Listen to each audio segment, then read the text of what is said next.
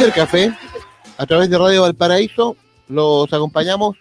Le agradecemos los saludos de nuestros amigos ahí a través de las redes sociales, también a través del WhatsApp, el más 569 8199 6734 8199 6734 En el bloque anterior quedamos ahí reflexionando respecto de los consejos del psicólogo Alfredo Charrington para enfrentar estos momentos complejos, momentos duros. Hay una, hay una noticia positiva, ya se ha informado oficialmente, que desde este jueves a las 5 de la mañana, nuestras comunas de Valparaíso y Viña del Mar pasan de transición a preparación, es decir, comienza la fase 3 en Viña del Mar y Valparaíso. Esto es desde el jueves 5. Entre otras medidas, esto significa que usted el fin de semana ya podrá circular libremente, sin, sin cuarentena, entre otras medidas. Estamos eh, entonces entrando ya este jueves 5 eh, de noviembre, desde las 5 de la mañana, a esta fase de preparación, por supuesto importante, poco a poco se va avanzando, se va retomando una mayor eh, normalidad. El toque de queda también cambia este jueves, parte a la medianoche y se prolonga hasta las 5 de la madrugada. Eh, en la región de Magallanes el toque de queda irá desde las 20 horas hasta las 5 de la mañana, al igual que en Puerto Montt, comunas con complejidades a raíz de la pandemia. Pasamos entonces a la fase 3, fase de preparación, ya es información oficial por parte del gobierno. En Radio Valparaíso lo vamos a profundizar, por supuesto, en nuestros boletines informativos y también en el Frecuencia Informativa Central de las 13 horas del Departamento de Prensa con la conducción de Marcos Sepúlveda. Interesantes noticias. Estamos también, por supuesto, muy muy al tanto, atentos a todo lo que se está informando sobre este tema. Saludamos a nuestro invitado, nos acompaña los lunes aquí para hablar de tecnología y de otros temas, ciudadanos conectados, con el abogado Pedro Huichalaf Roa. Pedro, ¿cómo te va? Muy buenos días. Muy buenos días, buenos días Mauricio. Buenos días, buenos días, Pablo. Acá estamos, Acá estamos todos los días lunes tratando, de, con este tema de la tecnología y obviamente tal como tú mencionas, ahora con este, este cambio de fase a 3, en este caso la región de Valparaíso, recordar que van a también a poder realizarse estos viajes interregionales, eh, siempre y cuando obviamente lo realizan a través de internet, uno saca el, eh, el permiso especial si quiere uno viajar, por ejemplo, a Santiago, o a otra comuna que esté a fase 3 hacia arriba, y al mismo tiempo eh, tener que sacar el pasaporte sanitario que se denomina, en el sentido de sacar un permiso un carabinero y un permiso sanitario, y así uno puede, en este caso, trasladarse entre regiones eh, sin necesidad de antes de tener, por ejemplo, un tema de trabajo o laboral. Hay que, así que hay que recordar eso y todas las medidas de prevención, porque los rebrotes, sobre todo en Europa, han estado bastante fuertes. Eh, de hecho, eh, sabía que en Italia me parece que van a, para, para, salvar la Navidad, digámoslo así, en el sentido del comercio y todo, eh, están eh, pronosticando un cierre total por una cantidad de tiempo bastante fuerte y una medida bien enérgica. Así que esperemos que aquí en Chile no tenga que suceder algo como eso. Correcto, importante lo que está señalando Pedro. Al entrar en fase 3, entonces hay que estar atentos a estos permisos, estos pasaportes para desplazarse a otras regiones, Pedro Buchala. Sí, efectivamente, pero hay que fijarse de que a la, ciudad en la que uno va en otra región también tiene que estar fase 3 o superior y como les digo, uno lo saca a través de comisariavirtual.cl, saca el, permiso y además ahí sale el enlace para sacar este pasaporte sanitario, que lo que pregunta el pasaporte sanitario es una cosa básica, si uno está o no enfermo, si tiene algún síntoma, o si sabe que ha estado cerca de una persona con COVID. Eh, si es negativo todo eso, le dan el pasaporte y uno puede transitar con ambos documentos sin problema, pero de punto a punto, es decir, sin eh, uno eh, ir en ciudades intermedias que a lo mejor están con cuarentena. Correcto, Pedro. Pablo pregunta de inmediato, pero tú estás ahí en la comuna de Santiago. En este momento sí. ¿Y tú estás ahí en, qué fase van ahí? Están en, están, están en tres acá en Santiago, entonces podrían venir a Santiago la gente. Claro, lo vamos a ir a ver pronto. Pablo, Pablo Ramírez, sí. Yo quería ah, preguntarle por el tema de este certificado con la el tema de que hay certificado fácil, me parece que hay una plataforma donde está la clave, fue parece hackeado, no fue tan así, que parece que era una persona del IMACHE y quería demostrar lo que eran vulnerables nuestros sitios a nivel país. ¿Qué sabes tú de eso en general, Pedro? Sí, mira, eso fue una intervención a la división de gobierno digital del gobierno. En este caso, es una división que está dentro de SECPRES eh, y es la que gestiona la clave única. Esto, es súper importante porque, en definitiva, eh, intervino el sitio web y también hay antecedentes de que una o varias personas pudieron acceder, y ahí está la duda, si a la base de datos de la clave única, es decir, donde están todas las claves de todos los chilenos, o al entorno de la clave única. Eh, en, ambas circunstancias eh, es doblemente grave porque en definitiva estamos hablando de un sistema monopólico que lo tiene el Estado, que debería haber tenido, o en este caso el gobierno, mayor eh, medidas de seguridad. ahora, lo que ha hecho este sistema así es que todas las personas que quieran utilizar la clave única ahora lo obligan cuando va a hacer algún trámite para poder tener que cambiar su clave. Es decir, la clave personal de la clave única, eh, si uno ahora en este momento no la había utilizado y lo va a usar, por ejemplo, para sacar un certificado, eh, en este caso el COVID, o para un viaje o un permiso en comisaría virtual, o hacer algo ante el Servicio de Impuesto Interno, por ejemplo, eh, efectivamente le obliga a cambiar la clave. Y esto es una medida de seguridad básica, pero en definitiva siento que hubo investigaciones y una de las investigaciones fue la detención de este joven ingeniero de, de aquí de Villa Alemana, me parece que fue, o, eh, en Limache.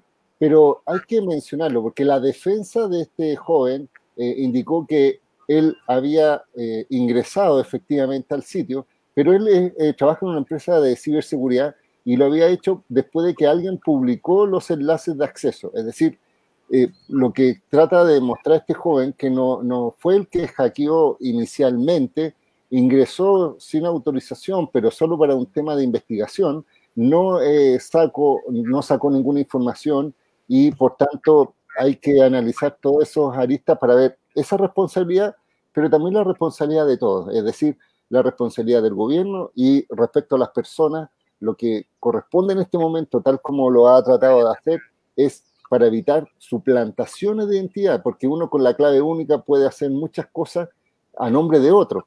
Imagínate una cosa sencilla, que es relevante. Por ejemplo, el certificado de antecedentes penales. Una persona lo puede sacar y ese certificado es personalísimo, es decir, lo tienes que sacar tú en forma personal, no, no lo puede sacar cualquier persona tu certificado de antecedentes penales. Y, el problema es que si tienen tu clave, obviamente eh, podrían decir que eres tú y hacer algunos trámites con el Estado, con el Poder Judicial, Así que ah, hay que tener mucho cuidado y la recomendación es cambiar esta clave y también esperar que el gobierno eh, no tan solo haga investigaciones, sino que haga mejora en su plataforma para dar confianza al, sistema. Pedro Buchalaf nos acompaña acá en el Twitter Café de Radio Valparaíso, en este espacio donde hablamos de tecnología, de conexión, ciudadanos conectados. Pedro, justamente mañana se viene un proceso electoral muy relevante a nivel mundial, que es eh, la elección presidencial en Estados Unidos, una, unas elecciones, por supuesto, yo creo, muy, muy particular, de las más singulares, yo creo, de, de las últimas décadas en Estados Unidos. Eh, y ahí también se juega un rol importante a nivel de las redes sociales. Eh, yo diría que si bien las empresas encuestadoras dan hasta ahora una, una, tendencia hacia que se imponga el candidato demócrata. Eh, yo creo que todo es incierto hasta, hasta el último voto. Pedro Huichalaf está ahí la posibilidad real de la reelección de Donald Trump. Eh, ¿Cuál es tu mirada de este proceso tan importante para, para el mundo, para nuestro país, para todos. Pedro. Sí, bueno, mira, en primer lugar, eh, recordar a las personas que probablemente a lo mejor no conocen el sistema norteamericano de votación, pero la votación no es directa, es decir, la gente no vota por un presidente en particular, sino que vota por electores que se comprometen a votar por el presidente. ¿Y por qué es importante? Porque cada estado tiene una cantidad de electores, hay estados mucho más grandes que tienen gran cantidad de electores y hay otros eh, estados chiquititos que tienen muy pequeños, y la idea es que quien gana la mayoría de los electores de un estado se gana el total de los electores de ese estado. Por ejemplo, si un estado como Texas tiene 36 electores y eh, si Donald Trump gana, por ejemplo, la mitad más uno de esos electores, gana los 36 votos, por decirlo así, y se suman en general. Pero el rol de las redes sociales es súper determinante porque en definitiva eh, empresas como Facebook, como que está a cargo también obviamente de WhatsApp, de Instagram, y otras plataformas han establecido ya algunas medidas, incluso Twitter, para evitar estas cuentas falsas. De hecho, han cerrado cuentas que uh, supuestamente son, forman parte del comando de campaña e incluso han censurado, entre comillas, si lo dicen algunos, eh, algunos eh, noticias falsas o han sido catalogadas como noticias falsas incluso del presidente Donald Trump. Entonces, eh, y, y, y, todos sabemos que Donald Trump tiene una forma particular de expresar su idea y ha dicho que en definitiva, poco menos si gana el otro candidato, Estados Unidos se va a convertir en una Venezuela nuevamente. Eso me ha sonado, me suena, me suena eso de que los presidentes aluden al temor. Y al mismo tiempo eh, mencionan que supuestamente el otro candidato también, eh, Biden, está apoyando a es amigo de Fidel Castro y toda esa filosofía. Entonces, siento que las redes sociales han, complementado mucho para, verificar qué es lo que es noticias falsas, pero obviamente eh, se está teniendo mucho cuidado, sobre todo con la experiencia anterior de Cambridge Analytica, que fue una entidad que eh, obviamente influyó eh, sobre determinados lectores. Entonces, siento que hoy día está la preocupación más presente, pero obviamente es un hecho histórico saber si es que Donald Trump es nuevamente ratificado en el cargo o cambia ahora de dirección con los demócratas. De todos modos, tremendo tema, estaremos todo el mundo mañana atentos a lo que ocurra con la elección en Estados Unidos. Pedro Huichalaf nos acompaña en el Twitter Café. Pablo Ramírez, por favor, adelante.